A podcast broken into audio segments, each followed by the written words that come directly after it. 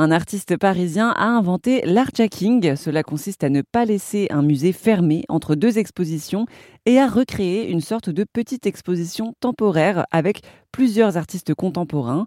Le défi est aussi de jouer avec la scénographie de l'exposition précédente. Entretien avec Jeff, le cerveau de l'opération. Est-ce que dans les gros musées, euh, c'est facile de faire bouger les choses et d'essayer de s'introduire comme ça pour faire un truc aussi original euh, et pas conventionnel en fait? Eh ben on l'espère. Hein. On espère qu'avec cette première édition, on puisse montrer le, chemin à des institutions euh, plus conséquentes et qu'elles se disent, bah tiens, pourquoi pas euh, ouvrir ouvrir nos espaces le temps d'un interstice et, et, et, se faire surprendre dans une programmation qui est déjà bien établie, souvent à plusieurs années en, amont et, finalement offrir une, respiration, une petite parenthèse et s'ouvrir à un public qui peut-être ne vient pas au, musée spontanément. Et, euh, là, c'est aussi une occasion euh, qui, peut se, se, se proposer de bah, d'aller au-delà du public habituel. C'est sûr que notre exposition ne s'adresse pas spécifiquement aux enfants, euh, elle s'adresse à tout le monde et va drainer des, des, publics qui n'ont jamais mis le pied au musée en herbe. Donc du coup, c'est ça aussi qui est intéressant, c'est comment une dynamique artistique peut d'une part bah, bénéficier au musée en, en s'ouvrant, mais aussi bénéficier aux artistes qui ont des espaces d'exposition euh, plus, euh, ben, plus prestigieux que euh, ce qu'on a l'habitude d'avoir. C'est-à-dire qu'effectivement, c'est une malice, mais c'est une malice qui est généreuse pour tout le monde.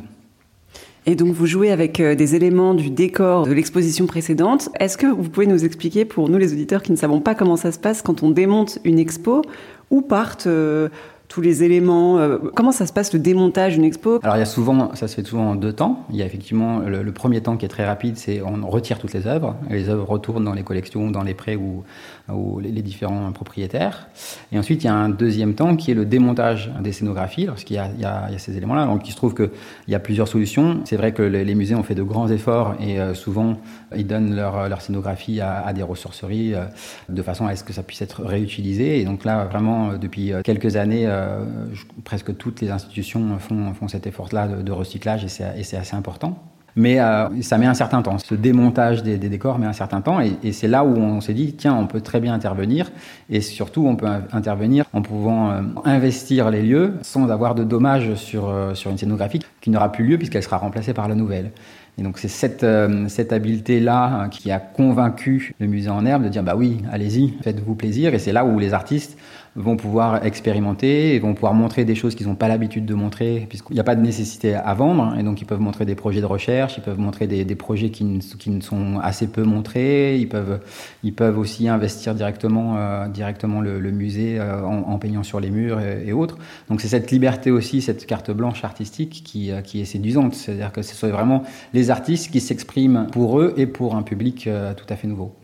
Les artistes que vous avez réunis euh, pour cette euh, artjacking, cette sorte de micro-exposition, est-ce qu'ils ont l'habitude d'exposer dans des lieux comme euh, celui-ci?